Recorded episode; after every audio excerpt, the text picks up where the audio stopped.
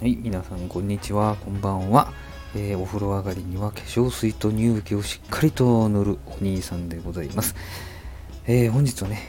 ちょっとジンジャーエールの話をします。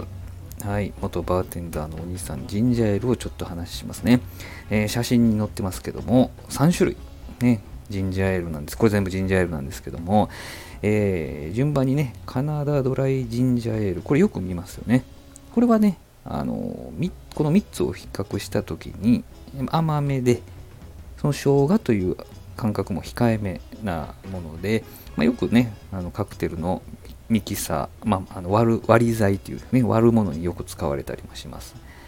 でど真ん中のがですねこの同じカナダドライジンジャーエールの、えー、ちょっとバージョンが変わったものでちょっと下にね実は生姜沈んでるんです。えー、前述のねジンジャーエールに比べてはもう甘みが甘みがちょっとね控えめになってて生姜のエキスもちょっとね感じるんですよね、えー、非常にバランスのいい、えー、ドリンクとなってましてこれ非常にあのカクテルと相性いいと思います。はい。で一番右のがですねウィルキンソンのジンジャーエールでしてもうあのラベルにあの辛口って書いてるぐらいですねなかなかあのパンチきついです。もう辛めですね。喉にガーツンときます。えー、感じる人は痛みを感じる。痛みっていうかおかしいですね。ちょっとこう、辛みっていうかね、感じる感じですね。あの、辛口のカクテルが好きな方には、ウォッカと混ぜるモスコミュールをこれで作っても非常に美味しいかもしれません。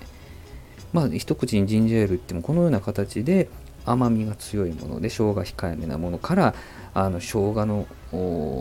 強いそして辛口なものまでありますんで、まあ、何を混ぜるかによってですねカクテルの仕上がりが変わってきます。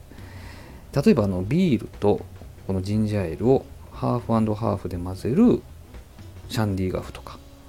また赤ワインとハーフハーフねジンジャーエールとハーフハーフで割る、えー、キティとかもう全然出来が違ってくると思います。これはもう好みでいいと思いますし、作られる方の感性でいいと思うんですけれども、あのジンジャーエール、選ぶジンジャーエールによってもかなりカクテルの仕上がりが変わってくるということをご紹介したかったわけでございます。えー、ビールをね、あのハーフハーフにするシャンディガフはあまり生姜が強すぎてもですね、ビールのフレーバーが抜けてしまいますんで、よろしくないかなと思いますし、また、あの赤ワインの種類にもよりますけれども赤ワインとハーフアンドハーフで割るキティも同じようなことが言えると思います。まあジンジャーエールのねそのジンジャーの部分生姜の部分をバチンと効かしたい場合はウィルキンソンのジンジャーエールを使った方がしっかりと生姜のフレーバー出ますしね、えー、あまりそこまで、えー、生姜を出したくない。そしてスイートサワーのねスイートの部分を強く出したい場合はカナダドライを出し使った方が非常にいいカクテルになると思いますんでもしねあのプライベートでご自宅でねお使いになることがあったりする場合は、えー、こういうところもご参考になさっていただけたらと思います。はい、この放送では、えー、3分以内または3分台で終わる3ミニッツの配信を心がけておりますのでまたぜひね興味を持っていただいた方は聞いていただけたらと思います。どうもありがとうございました。